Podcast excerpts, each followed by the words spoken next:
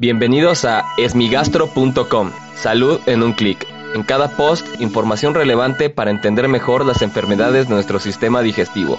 Bienvenidos. Hola, ¿qué tal? Soy Norberto Chávez y les doy la bienvenida a esmigastro.com. En este podcast daré respuesta a las dudas que tienen sobre las enfermedades del aparato digestivo. Y como todos los lunes y viernes, hablaremos acerca de las enfermedades hepáticas. En esta ocasión, la pregunta la envió Belinda a través del canal de YouTube acerca de uno de los videos que habla sobre las enfermedades de la vesícula, ya que como sabemos es muy frecuente observar que las personas tenemos piedras o lodo biliar. Esto lo que ocasiona pueden ser algunos síntomas que pueden llegar a requerir tratamiento quirúrgico.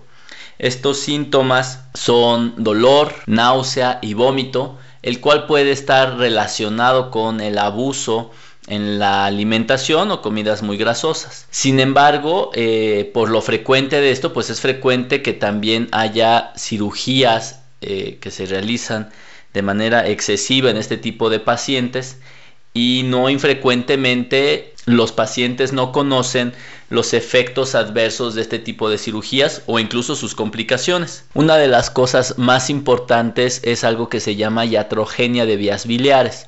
Esto lo que significa es que por motivos accidentales la mayor parte de las veces se lesionan estructuras que son indispensables para el funcionamiento de los conductos que llevan la bilis hacia la vesícula y una vez que se retira la vesícula hacia el intestino delgado. Algunas veces se pueden lesionar y como en el caso que nos comentan puede haber una lesión a las arterias o venas que dan nutrición a este tipo de estructuras y pueden tener consecuencias a largo plazo. Es decir, incluso pueden llegar a tener cirrosis hepática. Esto se llama cirrosis biliar secundaria. Y esto se debe a que al haber una oclusión de las vías biliares, eh, estas sales biliares que no se están eliminando correctamente se acumulan de manera excesiva en el hígado, ocasionando daño a las células, su muerte y sustitución por células que ocasionan fibrosis hepática. Ahora, lo importante es saber qué síntomas pueden estar relacionados con esto.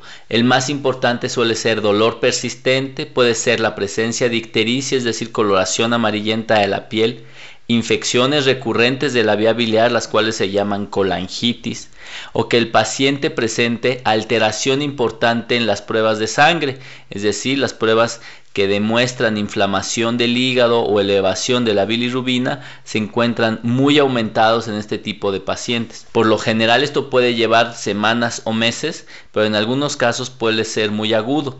Por lo tanto, lo que sí se debe vigilar con mucha atención es la evolución de los pacientes una vez después de terminada la cirugía, es decir, el paciente no debe de presentar sintomatología recurrente, no debe de presentar alteraciones significativas en las pruebas de sangre y debe de sentirse mejor que lo previamente, es decir, cuando tenía el cuadro de litiasis vesicular. Ahora bien, hay otros síntomas que se confunden con la litiasis vesicular, como puede ser el síndrome de intestino irritable.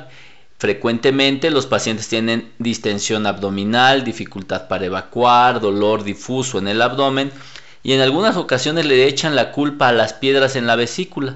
Pero resulta que una vez operado el paciente persiste con este tipo de sintomatología y entonces el paciente se preocupa porque no sabe si es otro tipo de enfermedad o es una complicación derivada de la cirugía. Por lo tanto, es muy importante ver cuál es nuestra evolución después de la cirugía, acudir con el médico en caso de que haya molestias o dudas y en caso de persistir y no hay una respuesta correcta buscar una segunda opinión.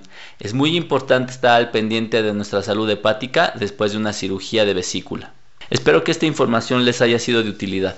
Si es así, te invito a que escuche los episodios previos. Y si aún tienes algo que no te haya quedado claro, en el sitio web esmigastro.com encuentras el formulario a través del cual puedes enviarnos tu pregunta y te invito a que revises mi nuevo libro sobre encefalopatía hepática, guía de cuidado para pacientes y familiares que puedes encontrar de manera digital en amazon.com.